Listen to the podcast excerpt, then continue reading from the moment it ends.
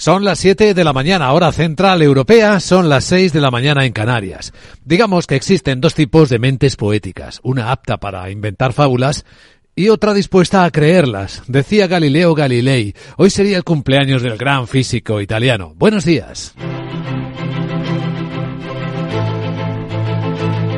Aquí comienza Capital, la bolsa y la vida. Y despertamos este jueves con algunos pequeños cambios del tamaño de las cosas. Japón cede el puesto de tercer mayor economía del mundo a Alemania, puesto que ha entrado en contracción, se ha encogido, y Alphabet también ha cedido su tercer puesto como empresa más capitalizada del mundo, aunque por un minuto, a Nvidia.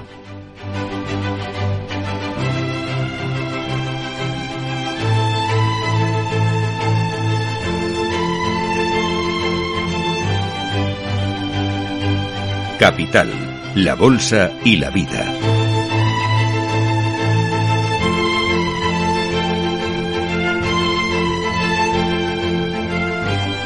Luis Vicente Muñoz.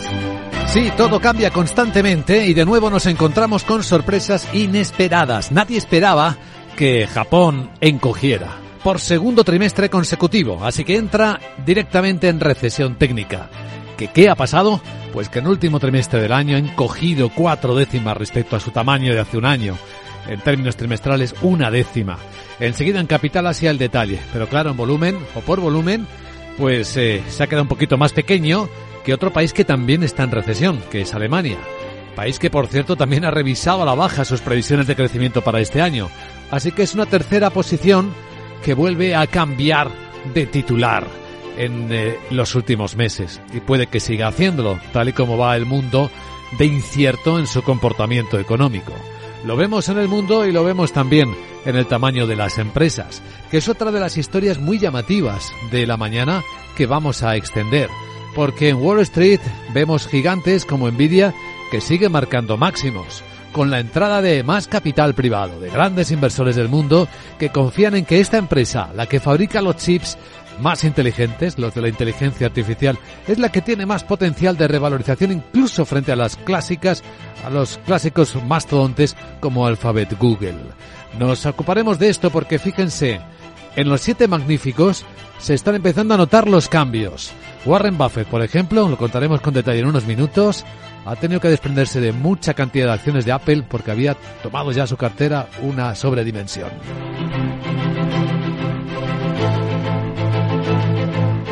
Hay que adaptarse al cambio que se está produciendo en la economía y el mundo. Y de eso va este programa, de avisar, de situar en contexto dónde se están produciendo esos cambios.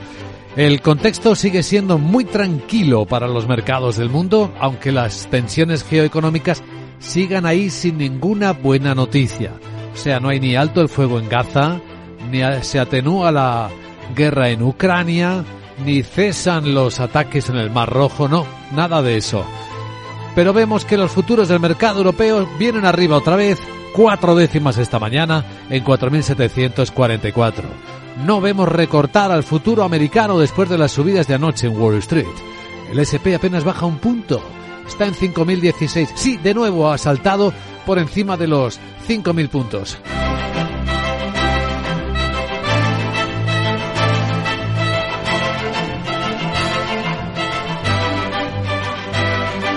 Y esto es el máximo histórico, dos palabras que vuelven a repetirse esta mañana en distintos lugares del mundo.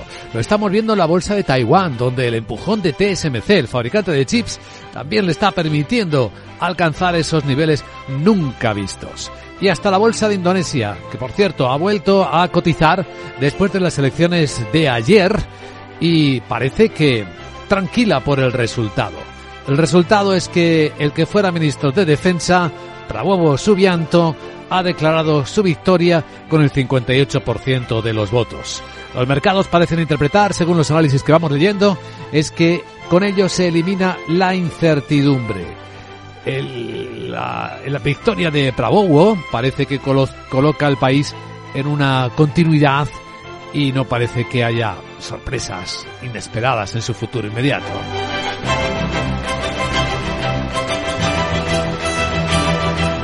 En la escena seguimos poniendo de manifiesto que el dólar sigue fuerte.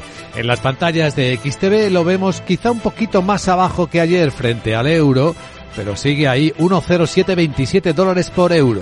Hoy de nuevo quien brilla con luz propia es el Bitcoin, está tocando 52 mil dólares de cotización en este instante. Y en materias primas, pues eh, estabilidad en los precios. En el petróleo, el barril Brent aquí en Londres, el futuro ya está cotizándose a 81 dólares 24 centavos, son medio punto porcentual por debajo del nivel de ayer. Muy estable, por cierto, la onza de oro.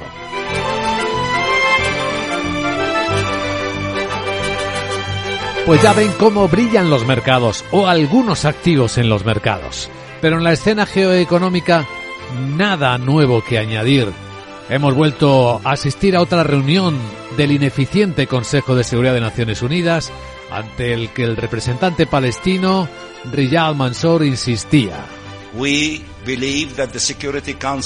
Creemos que el Consejo de Seguridad debería asumir su responsabilidad y actuar inmediatamente para detener los combates, salvando Rafah de esta catástrofe que se avecina. Ya saben, nos encantaría ver al Consejo de Seguridad actuando lo más rápidamente posible. Pero no va a ser así, no va a parar nada. El primer ministro israelí, Benjamín Netanyahu, insiste también. Esta semana hemos podido liberar, dice, a dos de nuestros secuestrados israelíes en una brillante operación militar. Hemos liberado a 112 de ellos mediante una combinación de intensa presión militar y firmes negociaciones. Esta es también la clave para la liberación del resto de nuestros secuestrados, aplicar una intensa presión militar y llevar a cabo negociaciones muy firmes. Y sí, insisto, en que jamás debe abandonar sus demandas delirantes y cuando lo haga podremos avanzar.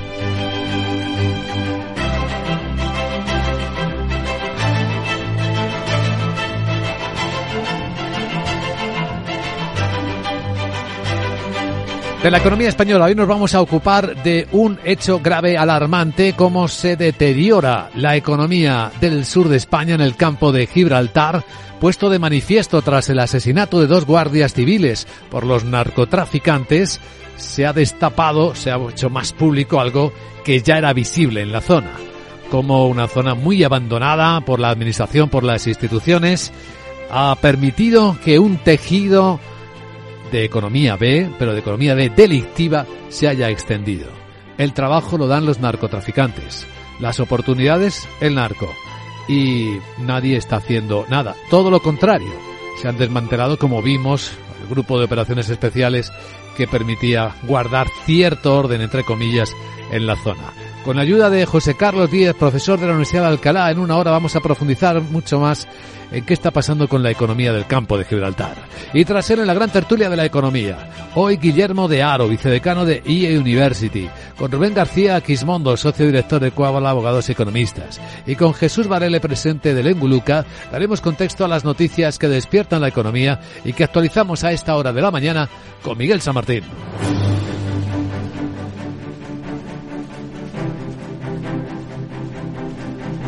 Por cierto que Estados Unidos sigue viendo todavía posible alcanzar un acuerdo para una tregua en Gaza, a pesar de que Israel haya rechazado nuevamente la última propuesta de Hamas. La oficina del primer ministro Benjamin Netanyahu ha señalado que no habrá avances hasta que el grupo islamista cambie algunas de sus delirantes peticiones, como hemos escuchado.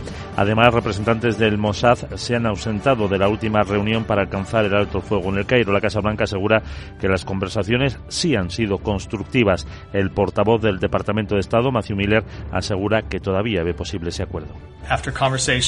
Después de las conversaciones eh, en la región, hay un camino alternativo al que Israel ha seguido hasta la fecha para proporcionar una paz duradera y seguridad para Israel.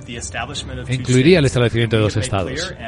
Hemos dejado claro a otros países en la región, incluida Arabia Saudí, ha dejado claro que se ofrecen enormes beneficios al pueblo israelí si siguen ese camino, incluida una mayor integración de la región, incluidas garantías de seguridad. Los países árabes han mostrado en la ONU su apoyo a una resolución que Argelia planea presentar al Consejo de Seguridad para pedir ese alto el fuego, a pesar de que hasta la fecha Estados Unidos, con derecho a veto, rechaza apoyarla. Así lo ha pedido el embajador de Túnez y de la Liga Árabe en la ONU, Tarek Ladeb. Insistimos y reiteramos nuestra posición de evitar este escenario catastrófico y de que la comunidad internacional, Consejo de Seguridad, arrime el hombro para evitar ese deterioro de la situación. No podemos aceptar que el Consejo de Seguridad y la comunidad internacional se mantengan inertes ante esta situación tan peligrosa.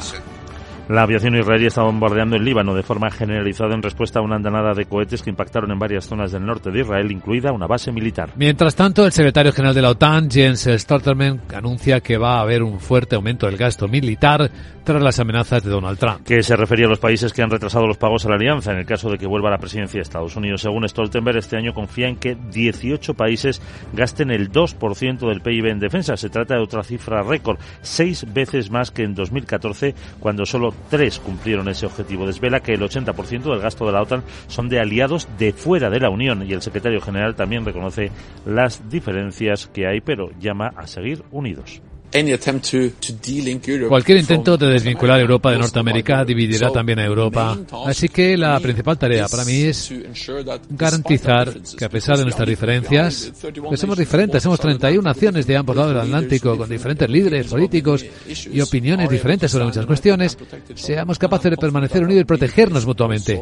Confío en que así será también después de las elecciones de Estados Unidos. Esto el temer advertido de que Europa no puede defenderse sola y necesita de sus aliados y espera también que la Cámara de Representantes de Estados Unidos apruebe esa ayuda millonaria a Ucrania. Rusia admite, por cierto, que la campaña militar rusa en Ucrania, la invasión, puede alargarse. Pero el Kremlin asegura que, independientemente de ello, los objetivos propuestos por Moscú se van a cumplir. Además, el presidente ruso Vladimir Putin ha promulgado una ley que contempla la confiscación de bienes de aquellos que cometan crímenes contra la seguridad nacional, incluida la difusión de noticias falsas sobre el ejército. Además, las tropas ucranianas empiezan a quedarse sin municiones y efectivos en la actual ofensiva de Rusia.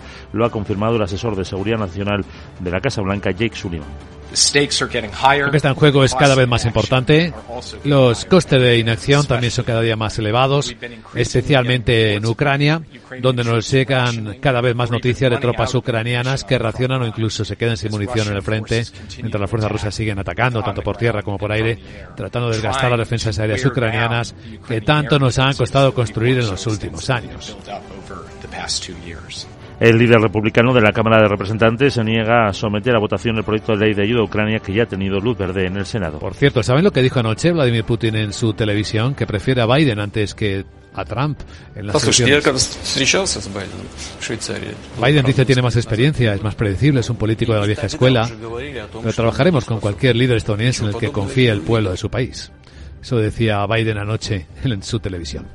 Bueno, y hoy en Europa, previsiones macroeconómicas de invierno que actualizan las predicciones de PIB e inflación para toda la eurozona. Y también para el conjunto de la Unión y cada uno de sus Estados miembros. En noviembre recordamos que la Comisión rebajó dos décimas hasta el 0,6 su previsión de crecimiento del PIB eh, para 2023 y también empeoró una décima su estimación para este 2024 al 1,2% en los países del euro y del 1,3 en los 27. En cambio mejoró 2 el de España hasta el 2,4%, pero anticipa una desaceleración este año al 1,7%. Con la Comisión Europea abogando de nuevo porque los países socios en la Unión lleven a cabo compras con juntas de suministros estratégicos. Como hidrógeno, materias primas críticas para reducir su excesiva dependencia de terceros países y competir con potencias como China o Estados Unidos. Bruselas apuesta además por seguir aplicando medidas de defensa comercial para luchar contra la competencia desleal. En un informe advierte de que pierde terreno en sectores donde era líder, como la alta tecnología, químicos o automóvil, sobre todo por la crisis energética y el crecimiento chino. Y con los agricultores como protagonistas, el comisario de Agricultura, Janusz Wojciechowski, se muestra partidario de que los gobiernos puedan dar ayudas públicas a los agricultores y a ganaderos para compensar la inflación. Y lo hace ante la aluvión de protestas del campo. Así se lo habría trasladado a varios eurodiputados españoles del PP, aunque luego Bruselas matiza que se trata de una opinión personal sobre lo que se podría hacer y no algo que se explore ahora. Serían ayudas de Estado de hasta el 10% de la cantidad que reciben por la PAC para compensar pérdidas por la inflación. España tiene asignados unos 5.300 millones de euros anuales en pagos directos de la PAC, por lo que ese 10% serían 530 millones cada año. Mirando la agenda del jueves, hoy el ministro de Agricultura español, Luis Planas, recibe a las organizaciones agrarias Asaja, COAG y UPA después de nueve días de protestas. Y que hoy van a continuar en varias provincias. Las tres asociaciones coinciden en que llegan con fuerza para negociar su plan de choque y sin intención de frenar su calendario previsto para las próximas semanas. Estas organizaciones ya se han sentado con Planas ayer por la tarde en el marco del Pleno del Observatorio de la Cadena Alimentaria, en el que también están representados la distribución, la industria y los consumidores. Planas asegurado que la ley funciona, pero admite la necesidad de fortalecer su aplicación a través de un mayor esfuerzo en las inspecciones. Pues sí, ya estamos con la agenda del jueves, en la que también hay inflación. Estaba el dato adelantado en 3,4%. Sara Bot, buenos días. Buenos días Luis Vicente. La agenda de hoy viene repletita. Comenzamos con la Comisión Europea que hoy presenta sus previsiones macroeconómicas de invierno. En España se publica el IPC de enero y el índice de confianza del consumidor del mismo mes y además el Tesoro subasta bonos y obligaciones. El Reino Unido publica el dato preliminar del PIB de cierre de 2023 y cifras de producción industrial y manufacturera. En la zona euro tendremos la balanza comercial y en Estados Unidos, datos de producción industrial y venta al por menor. La Agencia Internacional de la Energía publica su informe mensual sobre el mercado del petróleo. Pero aún tenemos más. La presidenta del Banco Central Europeo, Christine Lagarde, participa en un debate sobre política monetaria con la Comisión de Asuntos Económicos del Parlamento Europeo. ¿Has escuchado cuántas cositas? Sí. Me vas a tener que dar un extra por días como tú, Dai. Pero... ¿No crees? No. A lo mejor podemos añadir otro poquito si te despido con una rima. ¿Te parece? A pues ver, venga, allá venga, voy. prueba. Si un buen jueves quieres tener con Sarabot te debes entretener. Mm, Jeje, es buenísima. Buenísima. ¿A qué sí? Bueno. No digas nada. No. Chao. Será mejor que no diga nada. Será mejor que nos ocupemos de qué está pasando en los mercados de Asia con esta inesperada sorpresa, con Japón entrando en recesión técnica. Pero adelantamos, que hoy también lo tenemos en la agenda radiofónica, que tenemos una edición especial de inversión inmobiliaria con Meli Torres a las diez y media de la mañana. Hola Meli. Hola, buenos días. Hoy en Inversión Inmobiliaria, como todos los jueves, os traemos toda la información relacionada con el sector inmobiliario de diez y media a una. Pero dejarme que os invite a que escuchéis el debate que tenemos hoy de 12 a 1, porque se centra en algo muy concreto y es la reconversión de edificios terciarios en residenciales. Una tendencia que cada vez va ganando más peso en España. Desde el sector se apuesta principalmente por convertir oficinas en pisos como una opción para resolver la falta de suelo o la escasez de vivienda. Según datos del sector, hay 2,5 millones de metros cuadrados en desuso que se podrían reconvertir en residencial, tanto en Madrid como en Barcelona, en los próximos 20 años, sacando en total al mercado 28.000 pisos. Bueno, pues en España la verdad es que todavía cuesta esta reconversión, pero ya se ha dado avances. Sí que es verdad que esta tendencia pues se está dando muchísimo más en otros países como en Estados Unidos, Francia, Reino Unido o los Países Bajos. Pero nosotros ya estamos en camino y hay una tendencia hacia ello, así que no os perdáis el debate de 12 a 1. Pues no nos lo perdemos. Gracias Meli Torres. Ahora vamos a ver qué está pasando por Asia.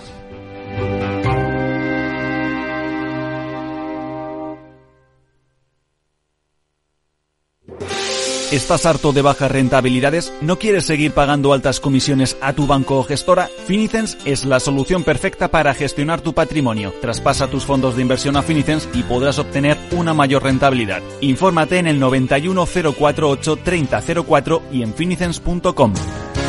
Finicens, especialistas en inversión indexada. Solo los más rápidos disfrutarán de ofertas increíbles en el corte inglés y también los ases en renovar su hogar, con un 15% de descuento adicional en electrodomésticos de Haier, Samsung, Rumba, Philips, Teca y Belísima. Así son las ofertas límite, del 15 al 18 de febrero en tienda web y app del corte inglés. Capital Radio presenta Caser Investment Summit, claves para la gestión de patrimonios en 2024. Nos acompañarán Manuel Alejandro Cardenete, catedrático de Economía de la Universidad Loyola, Salvador Mas, CEO y fundador de GPT Advisor, y Asier Uribe Echevarría, director de Caser Asesores Financieros. El 20 de febrero, de 17 a 19 horas, desde la Cámara de Comercio de Sevilla. Reserve su plaza y asista al programa conducido por Luis Vicente Muñoz en el mail eventos arroba capitalradio.es.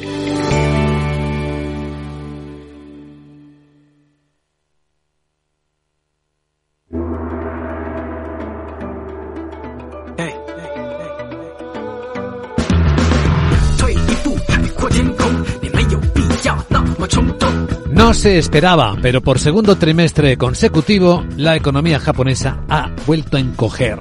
Así que estamos en recesión técnica. ¿Qué ha pasado, Sandra Torrecillas? Buenos días. Buenos días. Pues lo que ha pasado es que ha caído todo. El consumo, que es el principal motor de la economía japonesa, la inversión privada y también el gasto público.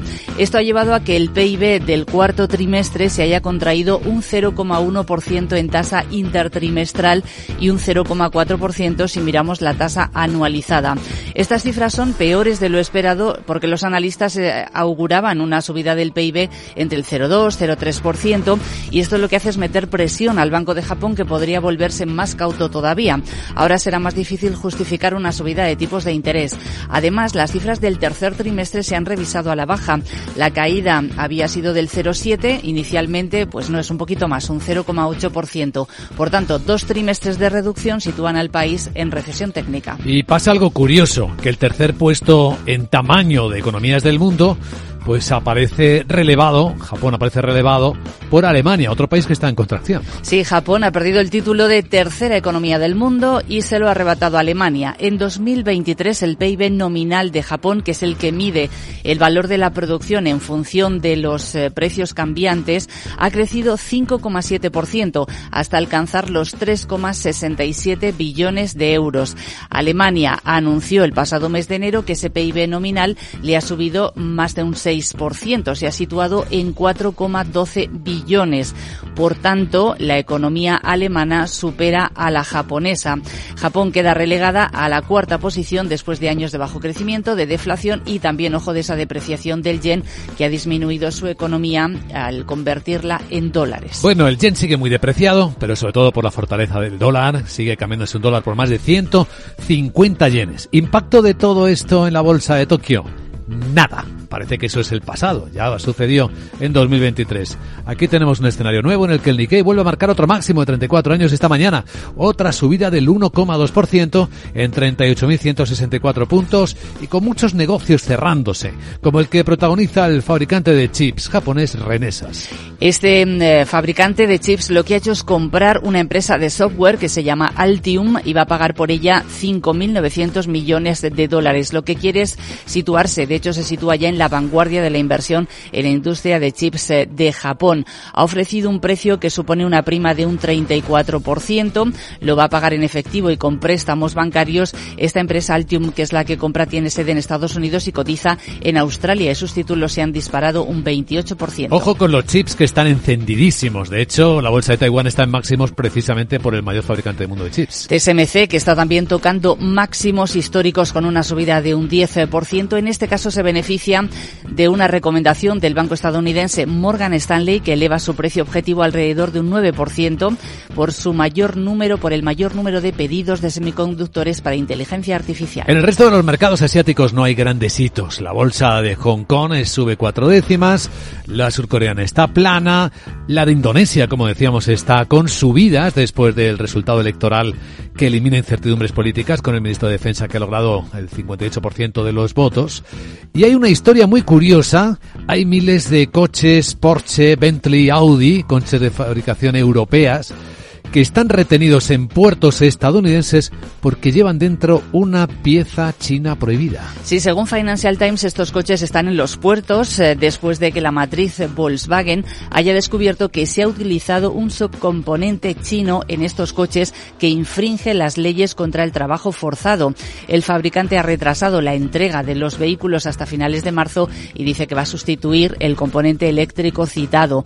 Volkswagen dice que no conocía el origen de la pieza y que informó a las autoridades estadounidenses en cuanto tuvo conocimiento de que se estaba usando. Recordamos que Estados Unidos prohíbe la importación de productos que hayan sido fabricados en la región de Xinjiang y otras zonas de China. Volkswagen, por cierto, estudia su salida de esa región por posibles vulneraciones de los derechos humanos en una de sus fábricas. La planta en cuestión es una joint venture que la alemana tiene con SAIC Motor, que es la dueña de la marca MG. Pues esos son coches europeos retenidos en puertos americanos. Cuando está a punto de llegar a un puerto de España, coches que no es que tengan componentes chinos, es que son chinos. Llegan al Ferrol. Pedro, buenos días. Pedro Díaz, buenos días. Buenos días. Arfox sellará este mediodía un acuerdo con la autoridad portuaria de Ferrol San Cibrao, según el cual podrán desembarcar los automóviles eléctricos de la marca premium del Beijing Automotive Industry Holding, la quinta mayor firma del gigante asiático.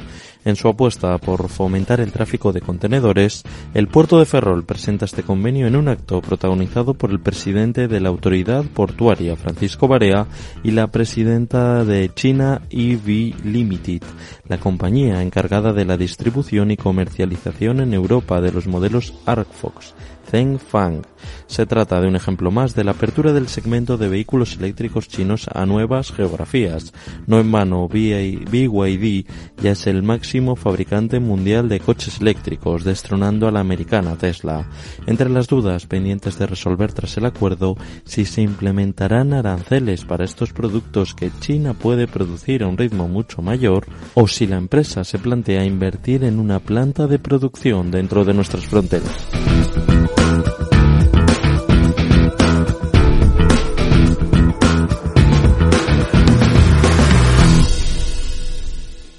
Capital, la Bolsa y la Vida, con Luis Vicente Muñoz. Y con estos cambios que relatamos cada día en Capital Radio, ¿qué están haciendo con sus apuestas los mayores inversores del mundo? Laura Blanco, buenos días. Buenos días. Los señores de la bolsa invierten en tecnología. George Soros, Michael Burry, Warren Buffett o Bridgewater, el fondo que puso en marcha Ray Dalio.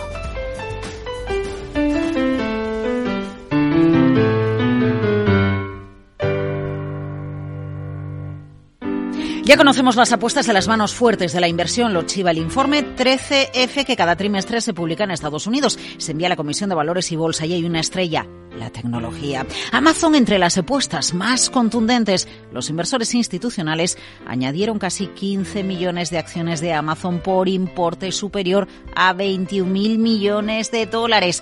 También compraron Nvidia e Intel. Entendamos que son movimientos del pasado y por lo tanto ayudan a entender las subidas en bolsa en la recta final del último año. Ya sabes, la bolsa va así, o se coloca papel y entonces se baja o sale dinero y entonces los precios suben. Bueno, pues eso pasó, salió dinero de inversores con mayúsculas. De hecho, en 2003, recuerda, el Nasdaq subió un 54%. Ojo, después de la tecnología, el informe 13F revela que el consumo discrecional o el sector farma son de los grandes sectores por los que apuestan los inversores según este 13F. Venga, nombra nombre, Luis Vicente. Michael Barry, el hombre que pasó la historia por eh, The Big Short y pronosticar la Supreme. No tiene ninguna posición corta. De hecho, ha cerrado todos sus cortos en semiconductores. Han vendido todo lo que tenía. Esto también es curioso, en Nvidia, antes de que acabara 2003. Bueno, que Michael Barry hizo caja con eh, Nvidia. Pero su fondo es Asset Management. Va a lo grande con las chinas, con Alibaba y JD.com. Compra Oracle, CVS Health. CHA Healthcare, Citigroup y la jugada grande está en Amazon y Google, fuerte inversión en dos de los siete magníficos. Fondo Bridgewater, el que fundó Ray Dalio, aumenta, dispara su participación en Nvidia, la sube un 458% y apuesta también por Google. Por cierto, en la última jornada Nvidia ha superado a Google como tercera empresa de mayor capitalización del mercado americano. Vamos con Warren Buffett. Berkshire Hathaway recorta participación en Apple, 10 millones de acciones menos en el cuarto trimestre. Pero hay algo mucho más interesante. Bueno, al margen de que siga aumentando participaciones en petroleras ha pedido expresamente a la SEC Buffett no desvelar una posición que todavía está ejecutando. Es el segundo trimestre que se lo pide. ¿Por qué Buffett pide mantener en secreto una de sus grandes posiciones, de sus grandes compras en el mercado? ¿Será para que no le copien? Ahora nos falta Soros. A ver, ¿qué, ¿qué es lo que hace Soros? Pues ojo, comprar New York Community Bank Corp. Uno de los bancos que ahora está en boca del mercado americano por su exposición al retail, a las oficinas y que ha bajado mucho en bolsa. Cuando bajó en bolsa, ¿todavía la tenía Soros o ya había vendido esa participación? Bueno, y también sabemos que Nvidia hace operaciones. Lo que compra el gigante de las tarjetas gráficas es ARM Holdings.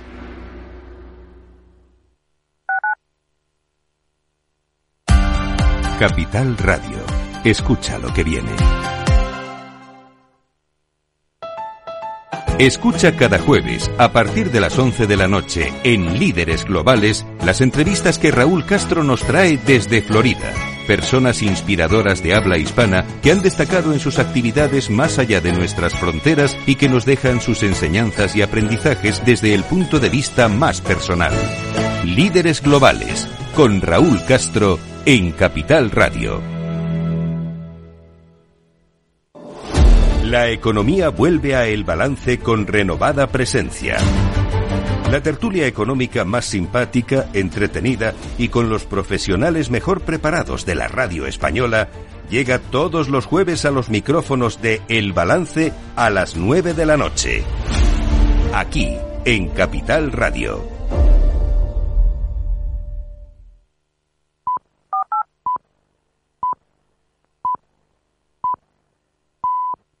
Son las siete y media de la mañana, hora central europea, a las seis de la mañana en Canarias. Decía Galileo Galilei, pues sería su cumpleaños, que la ignorancia es la madre de la maldad y de todos los demás vicios. Buenos días.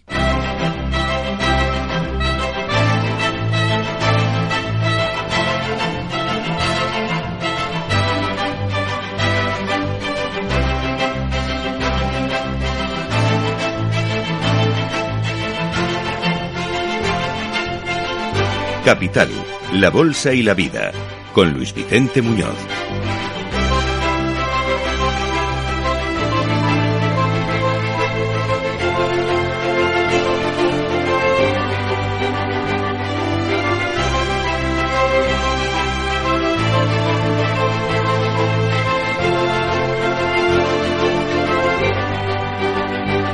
Jueves, decimoquinto día del mes de febrero, año 2024, el día en el que Japón se ha hecho un poco más pequeño, su economía se ha contraído. Contracción técnica, tres meses, los últimos del año, en los que encogió cuatro décimas en términos interanuales.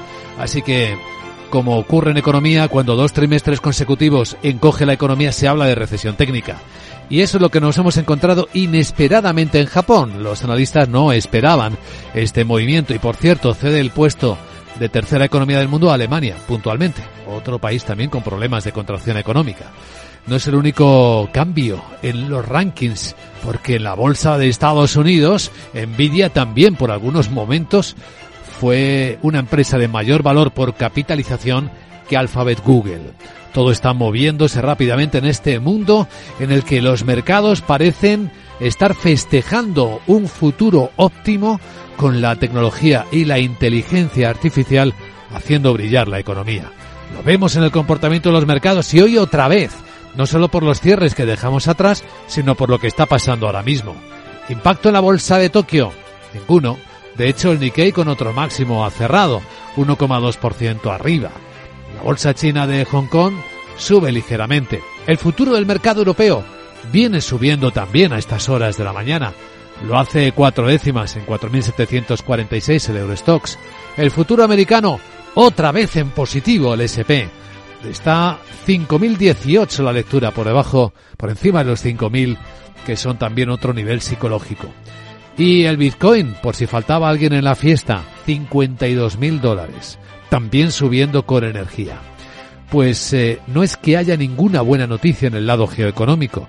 De hecho, ya saben que Israel ha vuelto a rechazar la propuesta de Hamas para liberar rehenes y detener la ofensiva militar sobre Rafah.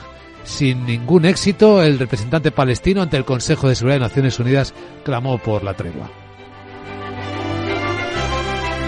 We believe that the Security Council él decía anoche que creían que el Consejo de Seguridad debería asumir su responsabilidad, actuar inmediatamente para detener los combates, salvando Rafah de esta catástrofe que se avecina. Y ya saben, nos encantaría ver al Consejo de Seguridad actuando lo más rápidamente posible.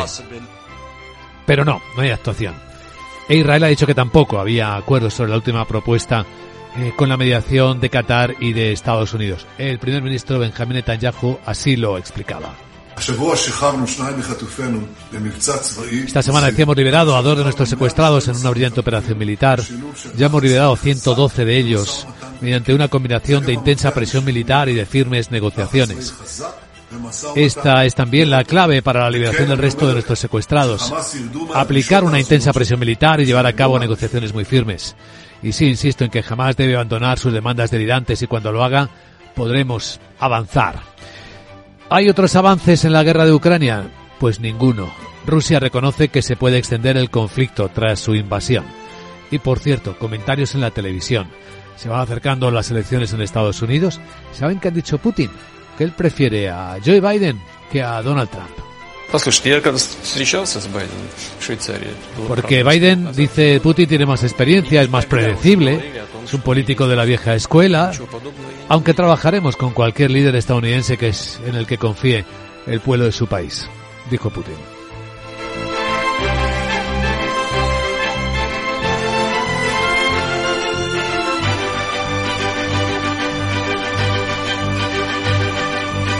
Y de España, hoy vamos a profundizar en un asunto de altísima preocupación, ahora mucho más visible después eh, del asesinato de dos guardias civiles en plena tarea de intentar contener a los narcos. Eh, vamos a ocuparnos de qué está pasando en la economía del campo de Gibraltar, que parece abandonada por la Administración, incluso con la retirada del grupo especial de operaciones que intentaba mantener un poco de orden. Pero es que quienes están creando empleo, quienes mueven el dinero son ya estas organizaciones narcos, sin que la administración esté pasando nada, lo que nos hace sospechar y preguntarnos qué está ocurriendo ahí. ¿Quién más puede estar implicado? Con la ayuda del profesor de la Universidad de Alcalá, José Carlos Díez, abordaremos esta delicada y espinosa situación a las 8 y 17 y 10 en Canarias. Y tras él entraremos en la gran tertulia de la economía. Hoy Jesús Varela, Guillermo de Aro y Rubén García Quismondo nos ayudarán a poner en contexto las noticias que despiertan la economía.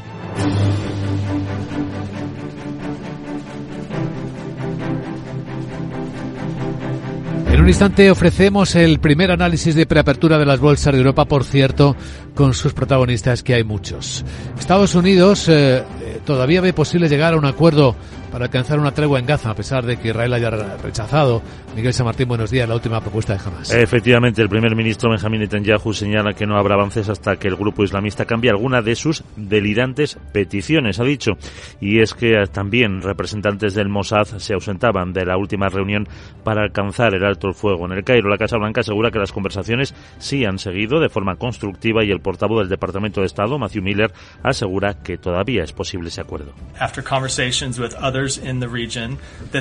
Tras las conversaciones con otros en la región, dice Miller, hay un camino eh, alternativo al que Israel ha seguido hasta la fecha para proporcionar una paz duradera y seguridad para Israel. Esto incluye el establecimiento de dos estados. Hemos dejado claro a otros países de la región, incluida Arabia Saudí, que esto ofrecería enormes beneficios al pueblo israelí y si alguien sigue ese camino, incluida una mayor integración en la región, incluidas garantías de seguridad. Los países árabes han mostrado en la ONU su apoyo a una resolución de Argelia que planea presentar pronto al Consejo de Seguridad un alto el fuego en la franja, a pesar de que hasta la fecha Estados Unidos, con derecho a veto, lo ha rechazado. Lo ha pedido también el embajador de Túnez y de la Liga Árabe en la ONU, Tarek Ladeb. Estamos insistiendo, reiteramos nuestra posición de evitar este escenario catastrófico y de que la comunidad internacional y el Consejo de Seguridad arrimen el hombro para evitar este deterioro de la situación no podemos aceptar que el Consejo de Seguridad y la comunidad internacional se mantengan inertes ante esta situación tan peligrosa.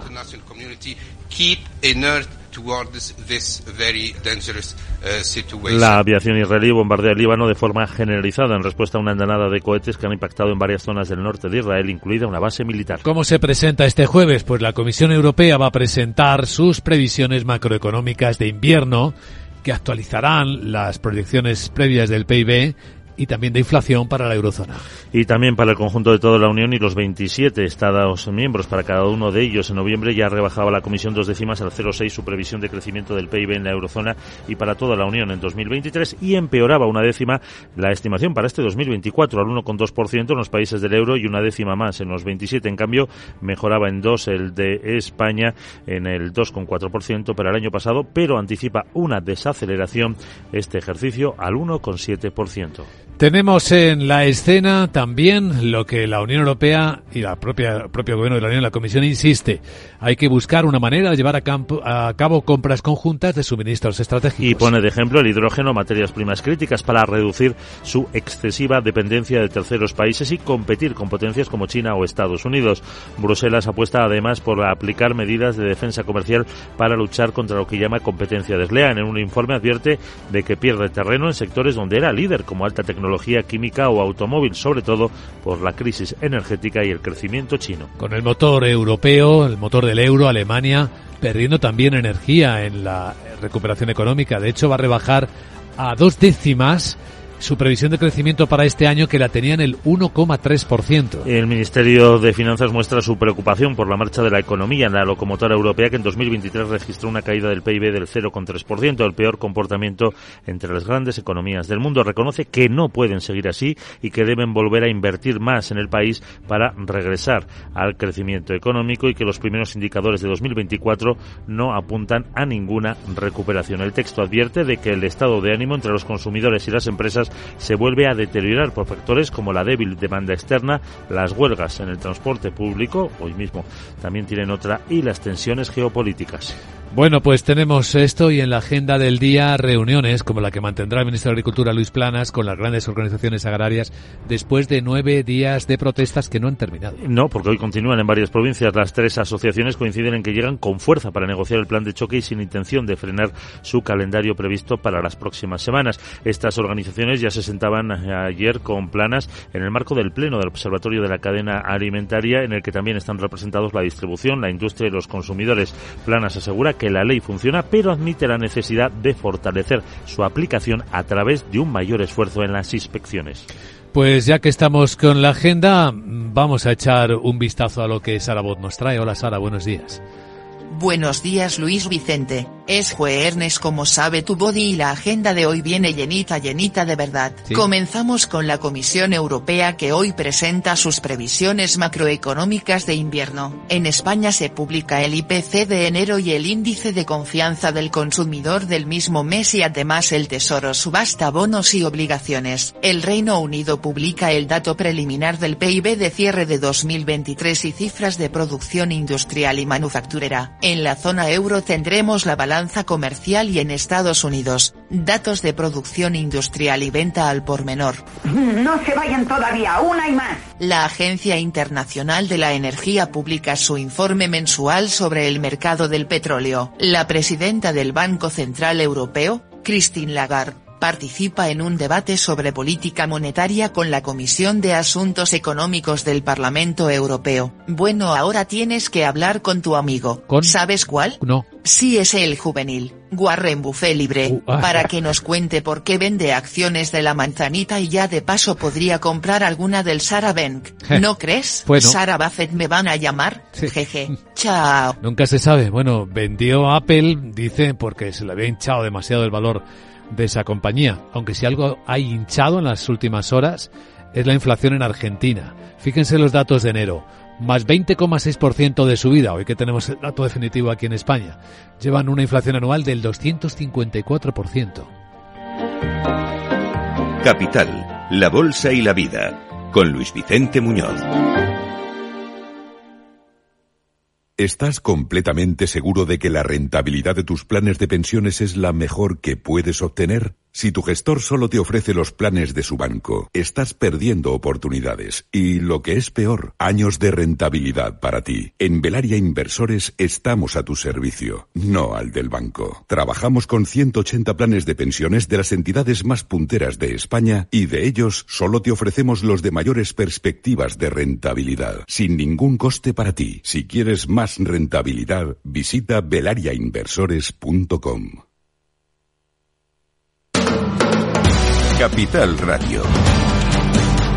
Diez años contigo.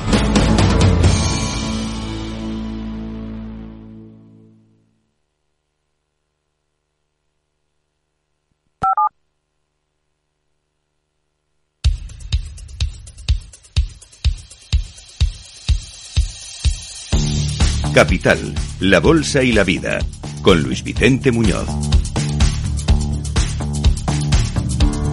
Bueno, pues tenemos eh, una mañana otra vez brillante para los mercados del mundo.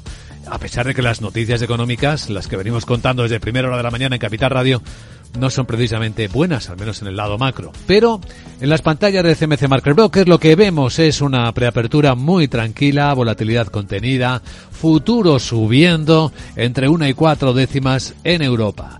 Tendencia claramente alcista después de otro cierre también alcista anoche en Wall Street. Exactamente ahora el futuro del Eurostox está subiendo cinco décimas en 4.748 y el americano muy plano, muy tranquilo en 5.021. Sandra Torrecillas, buenos días. Buenos días. Eh, los inversores europeos cuentan a esta hora con la subida de las firmas de tecnología que han llevado a la taiwanesa TSMC a tocar máximos históricos y a la estadounidense Nvidia que ha superado Alphabet, la matriz de Google, y se ha convertido en la tercera empresa por capitalización bursátil. La sorpresa negativa ha llegado de Japón, donde la economía ha entrado en recesión técnica y pierde el título de tercera mayor economía del mundo, puesto que ahora ocupa Alemania. Con estas referencias, los futuros europeos apuntan a subidas, aunque algunos expertos como Roberto Scholtes de Singular Bank no descartan un descanso. Veníamos de, un tirón muy fuerte de las bolsas, es cierto que muy concentrado en unos pocos valores tecnológicos, había unas expectativas demasiado optimistas de que los bancos centrales iban a, recortar sus tipos pronto y, rápido, y todo esto se está enfriando con una inflación que sobre todo en los servicios, sobre todo en, los salarios, pues está mostrando tener más, más inercia y ahora pues las expectativas se están ajustando y ahora quizás nos, nos toca un descanso en las bolsas. Atención además eh, esta mañana al PIB británico del cuarto trimestre, al IPC de España y a las previsiones de la Comisión Europea, además de los múltiples resultados que nos están llegando en Europa. Y que habrá que cotizar a ver cómo lo interpretan, cómo lo leen los mercados. Este jueves tenemos entre otros los de Airbus. Ha tenido, mm, ha obtenido un beneficio el año pasado de 3.800 millones de euros. Es una caída de un 11% y eso a pesar del aumento de las entregas de aviones comerciales hasta 735, que está por encima del objetivo que se había marcado el grupo. Y lo más interesante es que propone un dividendo ordinario de 1,8 euros por acción. Este se mantiene sin cambios, pero ojo porque anuncia un dividendo especial de un euro por título dice que la tesorería neta ha superado el umbral de los 10.000 millones de euros. En la parte negativa, Airbus reconoce un nuevo cargo de 200 millones de euros en su unidad Space. También tenemos aquí ya los resultados de Renault. Con un beneficio neto anual que se queda por debajo de lo esperado, pero sí que ha mejorado los márgenes y los ingresos y además ofrece más efectivo a los accionistas con un enorme aumento del dividendo. Va a proponer 1,85 euros con cargo a 2000 2023, eh, muy por encima de los 0,25 que pagó en 2022. Se une de esta forma a otros fabricantes como el estadounidense Ford y General Motors que están dando más efectivo a sus accionistas. Y en el lado del automóvil también los de Stellantis. Eh, ha presentado caída del beneficio operativo de un 10%. Son cifras del segundo semestre del año pasado, cuando las huelgas de seis semanas en los fabricantes eh, de automóviles en Estados Unidos provocaron largos paros en las operaciones allí. Las cifras están superando previsiones. El grupo va a proponer un dividendo de 1,55 euros por título, que es aproximadamente un 16% más que un año antes. Y puestos a seguir resultados que también nos están llegando, en el lado bancario tenemos los del tercer banco alemán, el Commerzbank. Con buenas cifras, de hecho, ha conseguido el mayor beneficio neto anual en 15 años en este 2023 que ha concluido. 2.200 millones de euros es un incremento del 55%, supera previsiones, se ha, se ha beneficiado de los tipos de interés más altos y además espera seguir incrementando el beneficio este año 2023 en el último trimestre es cierto que el beneficio neto le ha bajado, pero aún así las cifras han superado previsiones.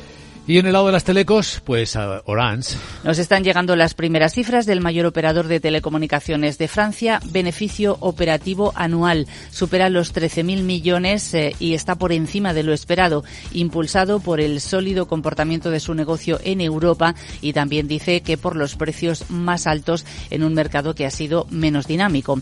Para 2024 espera un crecimiento de un solo dígito en el beneficio operativo y un flujo de caja de al menos 3.800 millones de euros. Esto sigue. Tendremos otro informe de preapertura de mercados europeos justo antes de que abran las bolsas. Ahora vamos a actualizar cómo nos dejó las cosas al cierre Wall Street.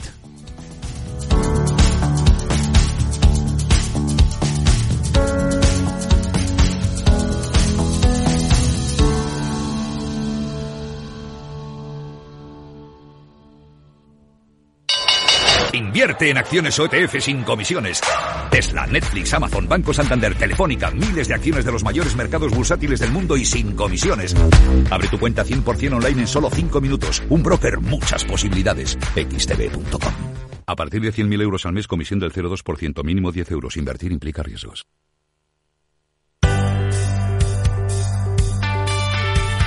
Bueno, y del mercado americano, ¿con qué nos quedamos, Miguel? Pues con las subidas con recuperación, el Dow un 0,39 tras las caídas del día anterior, el S&P 500 un 0,96 y quedó justo en los 5.000 puntos y el Nasdaq un 1,3% arriba. Ojo al bono del Tesoro a 10 años que después de unos cuantos días de subida bajó, pero sigue niveles muy altos. Del 4,31 se quedó en el 4,26%. Los inversores creen que la fecha para el primer recorte de tipos de la Fed será el 12 de junio en lugar del 1 de mayo, según la herramienta FedWatch que sigue los movimientos del Banco Central.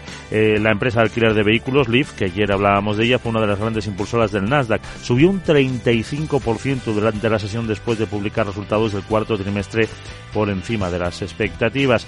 Por sectores, las mayores eh, subidas se vieron en el sector industrial y comunicaciones. En el Dow, eh, avances para Salesforce del 2,85 o Intel un 2,39. Lideraban los recortes Apple y Boeing. Se dejaban lo mismo, medio punto. Atención a una empresa de eh, tecnología, de software, Akamai, de origen japonés, que subía en el S&P más de un 8%, Metro Goldwyn Mayer, MGM un 6% y la de alimentación, Kraft Heinz, un 5,5%. La subida de Lyft contagiaba a Uber, que sube casi un 15%, una biotech, Via, subía un 13% y otra, eh, Charles River, también unos laboratorios un 11,3% y el petróleo bajaba, eh, se quedaba poco por encima de los 76 dólares y medio el barril de West Texas. Veamos ahora cómo va acercándose al cierre la sesión en Asia con esa noticia inesperada de Japón entrando en recesión técnica.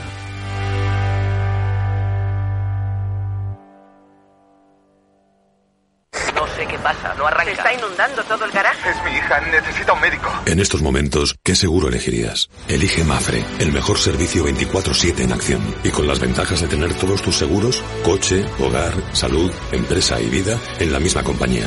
Mafre, la aseguradora de más confianza en España.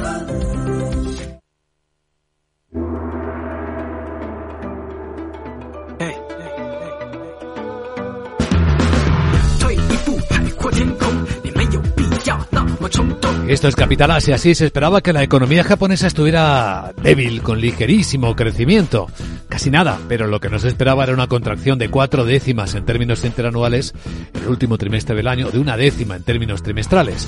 Así que al acumular dos trimestres consecutivos de encogimiento de contracción, tenemos recesión técnica en Japón. Impacto en su bolsa, ninguno. Eso es el pasado, parece decir la bolsa de Tokio que cerró a las 7 de la mañana hora central europea con una con una subida, nueva subida a máximos del 1,2%. El Nikkei acabó rebasando los 38.164 puntos. En la sesión asiática, tranquilidad en el resto de las bolsas. Hasta China está subiendo seis décimas a estas horas de la mañana. Indonesia también. Después de las elecciones no habrá resultados oficiales hasta el 20 de marzo aproximadamente. Pero los oficiosos dan como vencedor al que fuera ministro de Defensa, Prabowo Subianto, el ex comandante de las fuerzas especiales. Parece eh, leerse su victoria por los informes de los analistas como un fin de incertidumbre política y como continuidad, como estabilidad.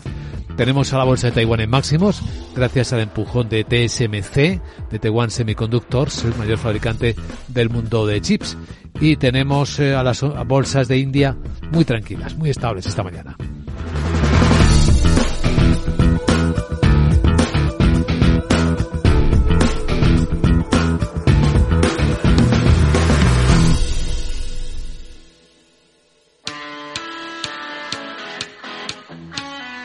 ¿Estás pensando en crear tu página web profesional?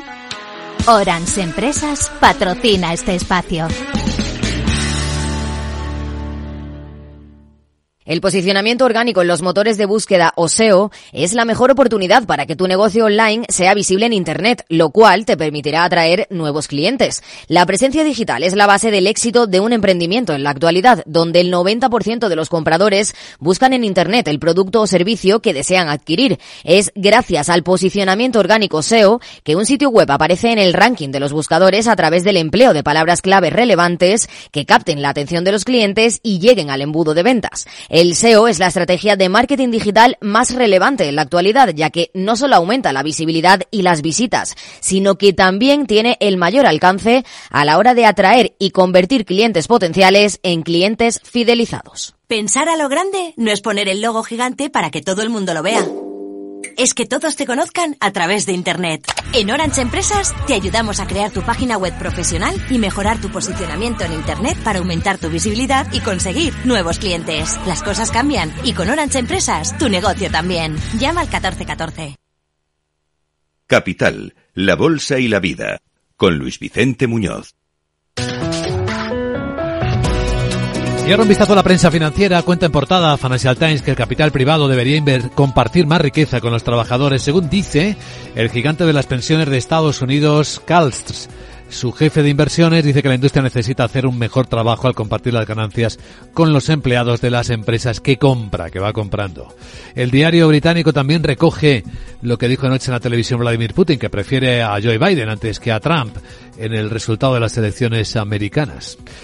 El diario vuelve con el tema del coronavirus. En un foco, en un análisis, en una investigación, dice Financial Times que los científicos están lidiando con el rompecabezas del COVID prolongado mientras millones de personas se siguen enfermando. Temen que la variedad de síntomas de la afección y su relación con enfermedades crónicas vayan a mantener un impacto duradero en los sistemas de salud de todo el mundo. El diario cuenta también que los inversores estadounidenses en mercados emergentes se están pasando a ETFs que excluyen a China. Y cuenta claro lo de la economía japonesa, que se contrae por segundo trimestre consecutivo debido a la debilidad de la demanda. La operación del día, por cierto, está en Japón. El fabricante de chips Renesas se ha aumentado, ha mejorado la oferta por Altium, por un fabricante de software americano. 5.800 millones de dólares. Ahí ha elevado la puja. En Estados Unidos, Wall Street Journal cuenta en portada eh, la información de última hora del tiroteo en una celebración de la Super Bowl en Kansas City. Una persona muerto, hay más de 20 heridos en este nuevo eh, tiroteo. También cuenta como Versailles Hathaway recorta su enorme participación en Apple. La inversión había crecido hasta alcanzar una parte descomunal en la cartera de acciones, lo que generó preguntas sobre cuánto debería dejarlo crecer Versailles. Entre otras cuestiones, dice el diario también que Morgan Stanley está despidiendo a varios cientos de personas en la división de gestión de patrimonios. Y en los diarios españoles, ¿qué podríamos destacar, Miguel? Pues encontramos en cinco días que Avertis busca cerrar un pacto con Milei para esquivar un arbitraje millonario. El principal tema, por ejemplo, del diario El Economista es que las gasolineras independientes superan a Repsol, Cepsa y BP. Y también lleva un gráfico de que la bolsa mundial duplica su tamaño desde el suelo del eh, COVID. El principal argumento para el diario Expansión es que Tesla, Volkswagen y BID abren la guerra de precios en el coche eléctrico. Ford, Renault y MG también van a ofrecer importantes eh, descuentos. Nos eh, volvemos a cinco días. Dice que Más Móvil y Orange ultiman la fusión con un consejo paritario. Hoy conoceremos más detalles eh, a partir de las 12 en la rueda de prensa que va a ofrecer el consejero delegado Ludovic P. También España se despide el dinero gratis. Dice termina la deuda con cupón cero y que ING y su casero chocan por la deuda en la sede del banco. En el diario El Economista dice que la marca blanca provoca 1.300 despidos en alimentación. Coca-Cola, Siga Bimbo, Pepsi o eh, Heineken. Y también se hace eco de que fallece José Yadó, el fundador de Técnicas Reunidas. También que las ayudas del agua suponen solo el 3% de, la, de los fondos Next Generation. El gobierno ha destinado 4.030 millones para la gestión hídrica. En expansión dice que la Comisión Nacional del Mercado y la Competencia plantea la liberación del mercado de banda ancha en España y que sigue la fuga de empresas en Cataluña. Hay 100 28 menos en 2023, que el Supremo libra al Estado de devolver el impuesto de plusvalía y que eh, Mafre sube el dividendo, pero se desploma un 5,7 en la sesión de ayer también, que la presidenta de la Comunidad de Madrid, Isabel Díaz Ayuso, eh, lanza mm, rebajas eh, fiscales para los hipotecados. Y un último apunte, en cinco días los gobiernos regionales estrenan año con rebajas fiscales millonarias.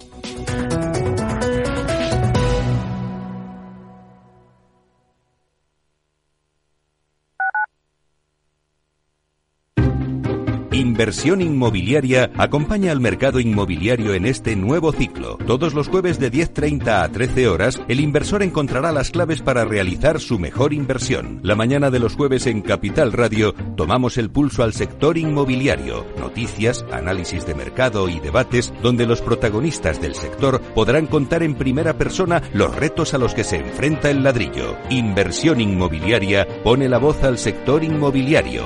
Aquí, en Capital Radio.